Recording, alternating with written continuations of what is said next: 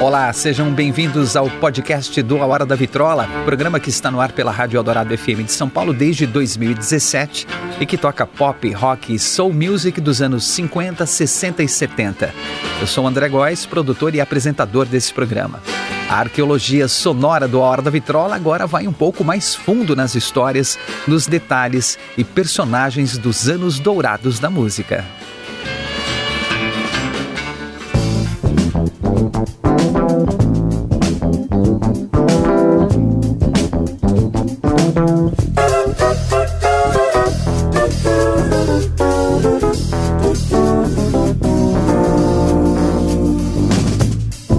Estamos no começo de 1973 e o cantor, compositor e multi-instrumentista Stevie Wonder está trabalhando em seu novo disco Inner Visions. E por trabalhando, entenda-se, compondo, cantando, tocando e produzindo.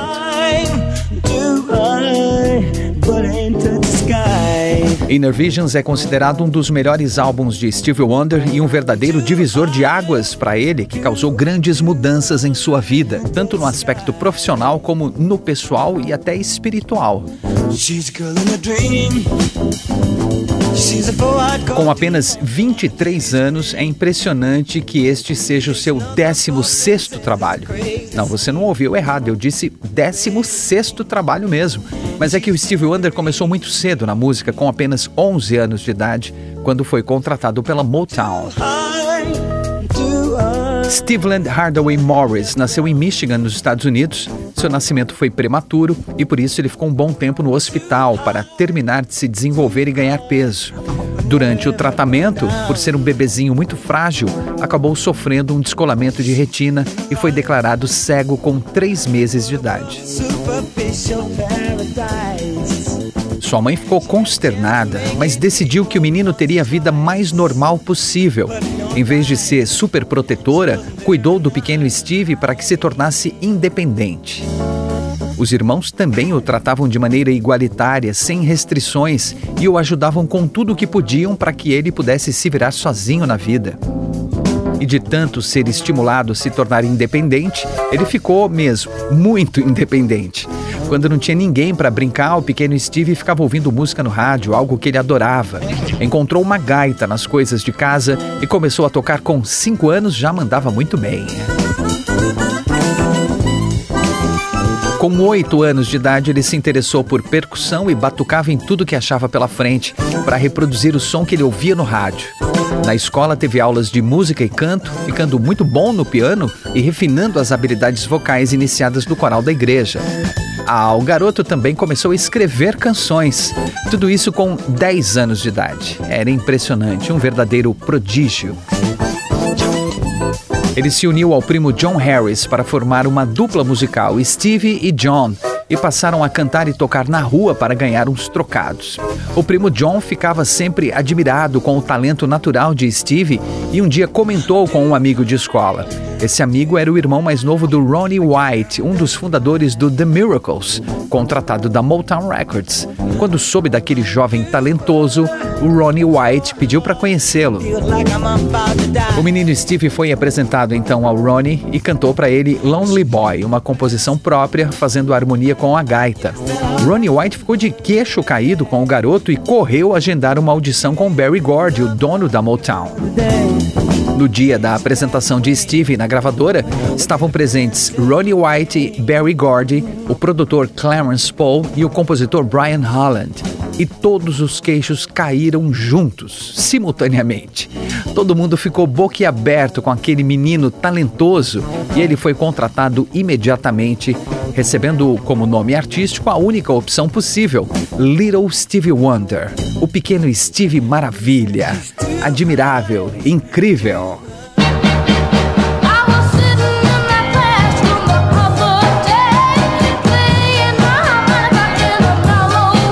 O garoto gravou seu primeiro single I Call It Pretty Music, but the Old People Call It The Blues, ainda com 11 anos de idade.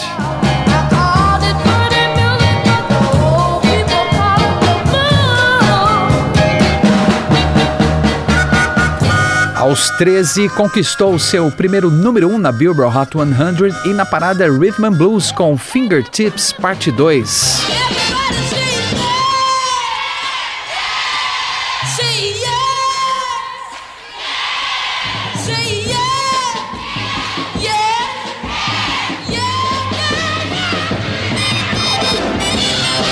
Aos 14 anos, ele já era grande o bastante, tanto em estatura como em talento, para ser chamado de Little Stevie Wonder.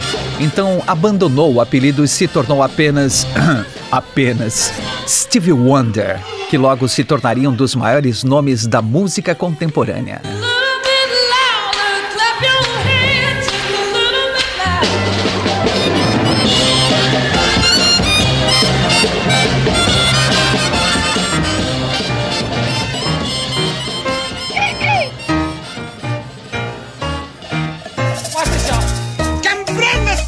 Durante 10 anos, Steve Wonder ficou sob a tutela da Motown. Ele era um garoto muito talentoso, mas também imaturo, claro.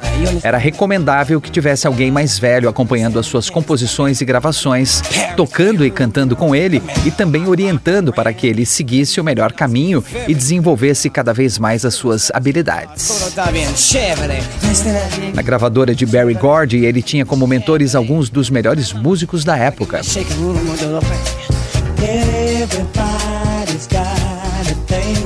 Com tanto aprendizado, agora jovem de 20 anos, Stevie Wonder decidiu colocar a sua independência à prova.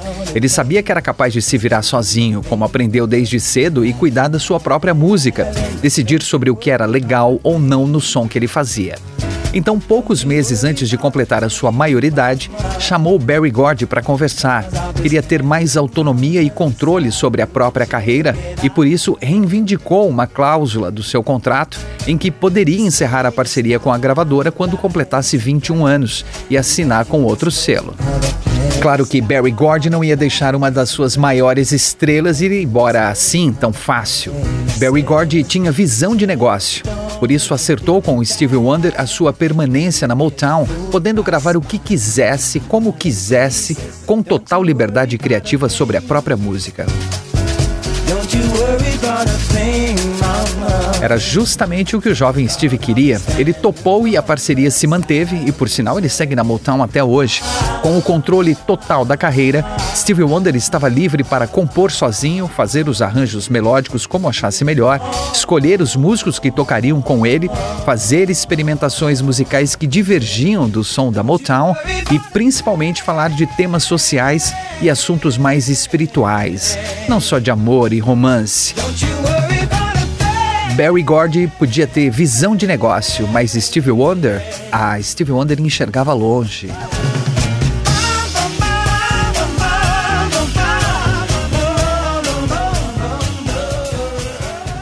Keep on running,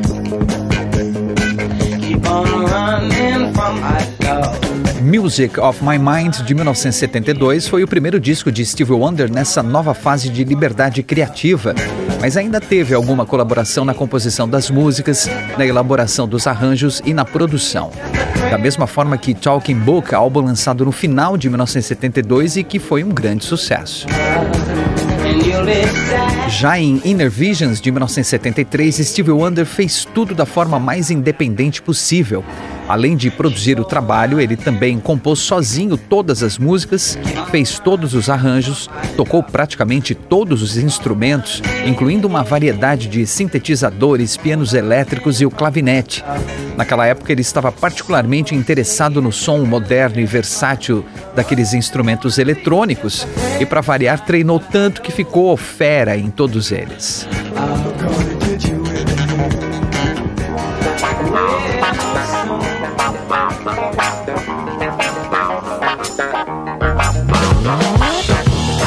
Steve Wonder escolheu falar de temas como segregação racial, abuso de drogas, crítica a autoridades políticas e também elevação espiritual. Ele estava em um momento de realização profissional, de grande inspiração e de conexão com o público e sentiu que precisava falar com as pessoas sobre assuntos relevantes. Era um impulso que vinha de dentro, da alma, que o motivava a se manifestar, com a certeza que o público iria ouvir. Stevie Wonder se sentiu tão envolvido com o novo disco que, num dia de maio daquele ano de 1973, teve o que chamou de uma explosão de criatividade e concebeu a música Higher Ground.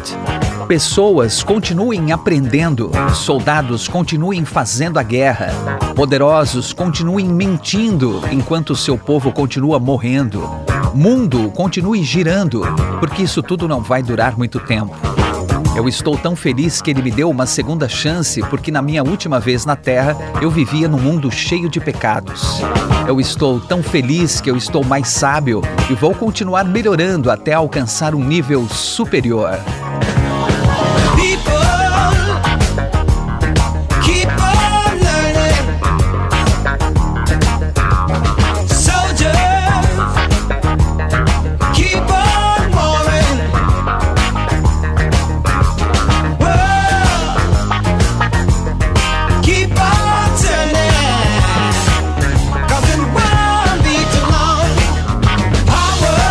Surgiu assim, do nada, veio de dentro, da alma. Uma letra poderosa com uma mensagem engrandecedora, numa música tão emocionante, um funk pesado e envolvente.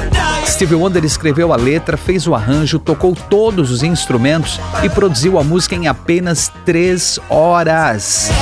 Foi realmente uma explosão de criatividade, um momento iluminado de genialidade divina.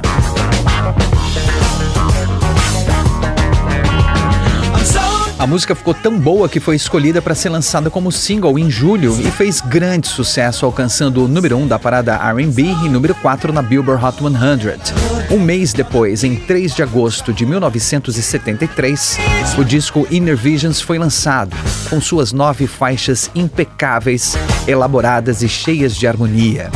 Steve Wonder deixou bem claro que queria mostrar a sua visão interior ao público, dar o seu recado, passar suas impressões sobre o mundo às pessoas. A arte da capa mostra o cantor com uma energia, um raio que sai dos seus olhos, atinge o céu e se espalha. O desenho foi feito pelo artista Ephraim Wolf, com a ideia concebida pelo próprio Steve Wonder.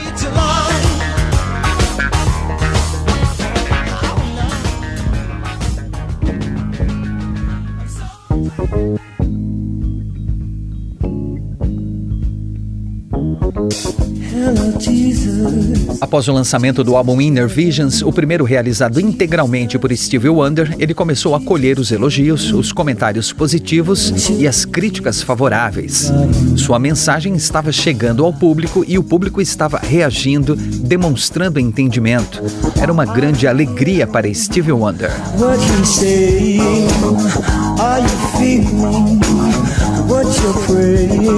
E então, apenas três dias após o lançamento de Inner Visions, na tarde do dia 6 de agosto, Steve Wonder sofreu um grave acidente na Carolina do Norte.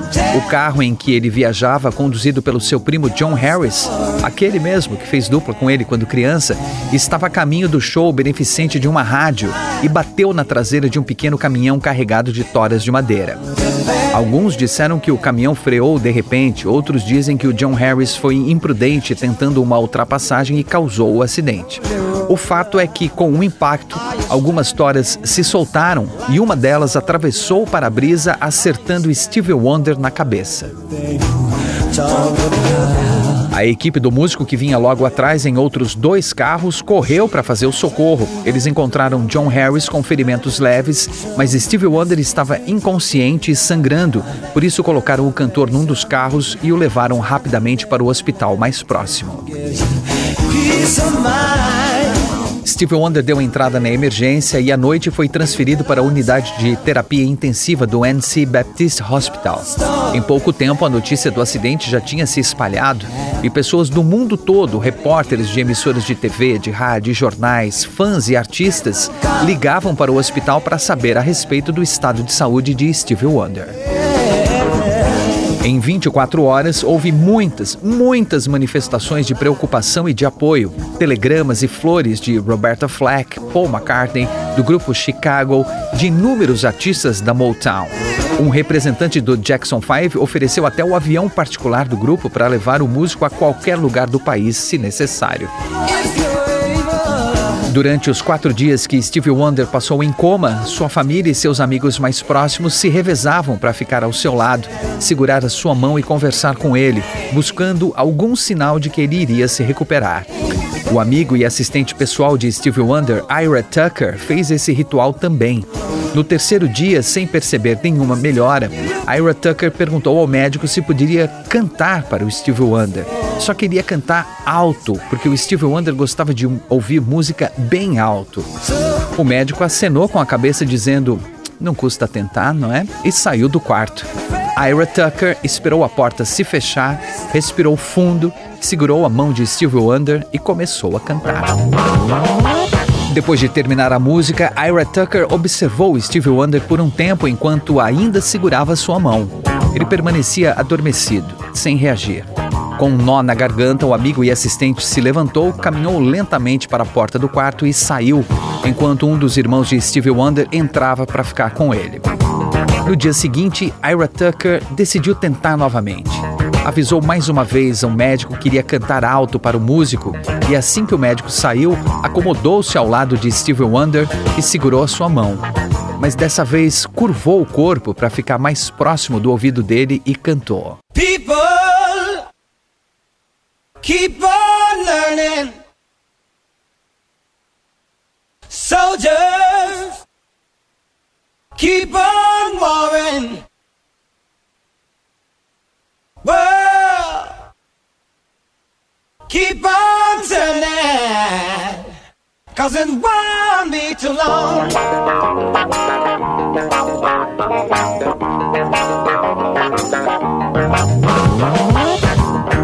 Quase no meio da música, Ira Tucker sentiu a mão de Steve Wonder se mover. Olhou rapidamente e viu seu dedo mexendo no ritmo da música, como se estivesse tocando. Direcionou o olhar para o rosto machucado do amigo, sorriu e continuou cantando até o final. Então caiu de joelhos e, em meio a lágrimas, olhou para cima, levantou as mãos e disse: Ele vai conseguir. Somente no quinto dia, Steve Wonder saiu do coma. Aos poucos, ele voltou a falar e começou a se lembrar do acidente. Percebeu que tinha perdido o olfato. Será que ainda sabia tocar? E compor, será que ainda conseguia? ficou apavorado de também ter perdido suas habilidades musicais, assim como o olfato. O que seria de sua vida agora? Os médicos pediram que ele não se preocupasse com isso, para não ficar triste ou ansioso, por isso é, isso faria mal para sua recuperação, poderia atrapalhar a sua recuperação. Lá pelo décimo dia de internação, Steve Wonder já se sentia melhor, estava se recuperando bem e notou até que o seu olfato estava voltando. Era a deixa que o amigo Ira Tucker precisava. Foi até o médico responsável e pediu mais uma autorização, levar um instrumento musical para Steve Wonder no hospital. O médico não concordou. Não, não pode ser. Isso aqui é um hospital, meu amigo. Não pode. Mas puxa vida, é o Steve Wonder, um artista incrível, mundialmente adorado. Olha as manifestações de carinho que chegam o tempo todo aqui no hospital. E que tinha dado os primeiros sinais de recuperação ao ouvir música apenas alguns dias antes. Talvez o contato com o instrumento musical fizesse bem. Então, com a autorização do médico, Ira Tucker levou o clavinete para o quarto do hospital. O clavinete é uma espécie de teclado eletroacústico com corpo de madeira e que produz um som meio. Esse som que a gente está ouvindo no fundo, um som meio molhado, meio borrachudo, né? Era um dos instrumentos favoritos do Stevie Wonder na época. Ira Tucker colocou o instrumento à frente de Stevie Wonder, pegou gentilmente suas mãos e apoiou sobre o teclado e se afastou. Por um tempo, Stevie Wonder ficou em silêncio, tateando o clavinete. Era perceptível que estava com medo de arriscar de tentar tocar uma música. E se não conseguisse? Passado alguns minutos, ele finalmente começou a tocar. Começou a tocar Higher Ground. Nas palavras de Ira Tucker, dava para ver a felicidade se espalhando no rosto de Stevie Wonder e ele se iluminando inteiro, enchendo o quarto de luz. Uma cena inesquecível.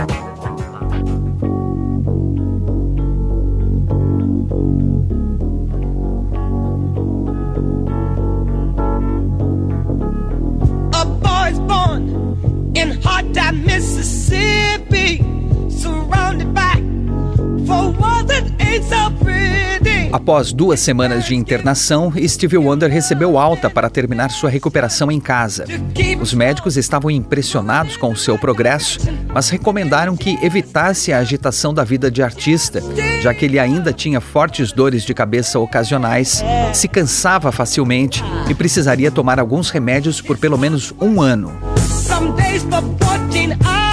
Na entrevista coletiva no NC Baptist Hospital, pouco antes de voltar para casa, Steve Wonder disse que durante o tempo que ficou ali se sentiu muito amado, tanto pela equipe de saúde como pelos fãs, amigos e conhecidos que enviaram mensagens e flores.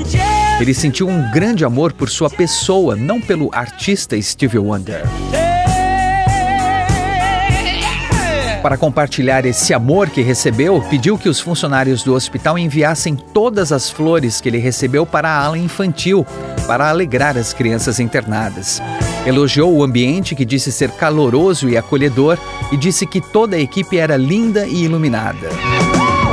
Ele fez amizade com o segurança do hospital, que pediu que ele cantasse em seu casamento. E veja só, dois anos depois, a promessa foi cumprida e lá estava Steve Wonder cantando no casamento do rapaz.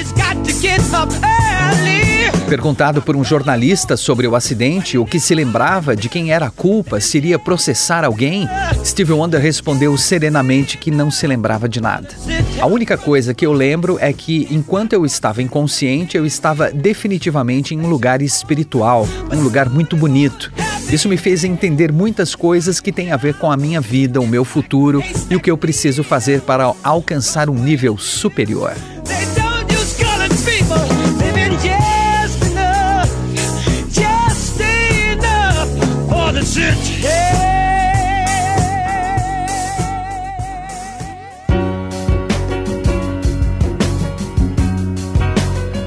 Após cinco meses afastado da cena musical, Steve Wonder se recuperou totalmente e voltou a se apresentar em março de 1974.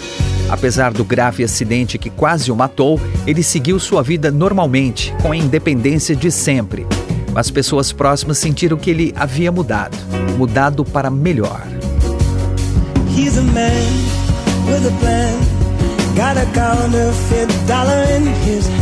Era como se ele tivesse agora uma aura, um brilho ainda maior. Ele também estava mais feliz, sempre sorrindo e ainda mais dedicado à música. Steve Wonder atribuiu essa mudança, essa nova visão de vida, ao entendimento de sua missão divina. Para ele, ter esse talento todo, saber cantar, tocar e compor, era um presente de Deus. Especialmente por ser cego, já que ele não via o mundo da mesma forma que outras pessoas, ele sentia o mundo e transformava em música. Então sua missão era tocar as pessoas com sua arte. No entendimento de Stevie Wonder, a súbita explosão de criatividade que o levou a escrever Higher Ground em apenas três horas e tudo o que aconteceu depois, o acidente, sua segunda chance e sua recuperação milagrosa, eram a prova disso, da sua missão divina. Olha, a gente não duvida que Steve Wonder tem uma forte conexão com o nível superior mesmo. A gente até acha que ele tem notas musicais correndo nas veias. Eu sempre digo que o Steve Wonder é um deus da música, é a música encarnada num corpo de homem. Seu talento é inigualável, impressionante. O disco Inner Visions, totalmente produzido com o talento de Steve Wonder em 1973, ele com apenas 23 anos, é considerado o melhor trabalho de Steve Wonder tanto pelos fãs como pela crítica especializada e foi listado como um dos 500 melhores discos de todos os tempos pela revista Rolling Stone. Inner Visions deu a Stevie Wonder seu primeiro Grammy de álbum do ano. Ele ainda receberia mais dois seguidos nos anos seguintes e acumula um total de 25 Grammy na estante. Perguntado numa entrevista nos anos 80 sobre o que ficou do acidente de 1973, Steve Wonder respondeu que não tinha nenhum trauma, mas ficou com uma cicatriz na testa. E você pretende fazer cirurgia plástica? E Steve Wonder respondeu: Não, claro que não. A gente não pode apagar nada que aconteceu na nossa vida. E essa cicatriz me lembra todo dia que eu tenho um compromisso com a música, com as pessoas. Continuo melhorando e evoluindo para alcançar o nível superior.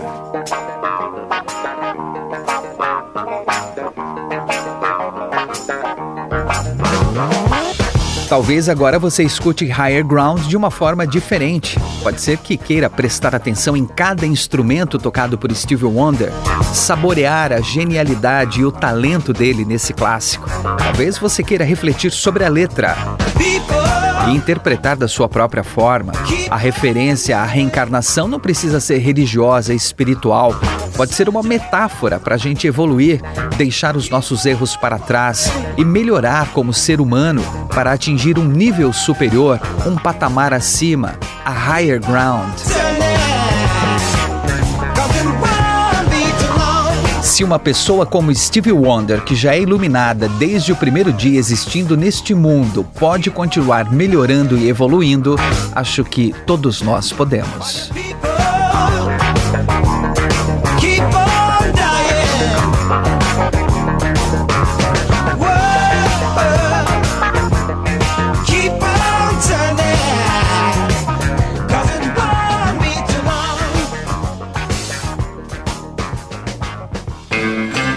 Esse é o podcast do A Hora da Vitrola. Até a próxima com mais uma grande história dos anos dourados da música. E não perca todos os domingos ao meio-dia, com reprises às quintas-feiras às 11 da noite, o programa Hora da Vitrola, os anos dourados da música na Rádio dos Melhores Ouvintes, na Rádio Eldorado FM 107,3 ou radioeldorado.com.br ou pelos aplicativos para celular e tablet da Rádio Eldorado. Sempre com o melhor do pop, rock e soul music dos anos 50, 60 60 e 70.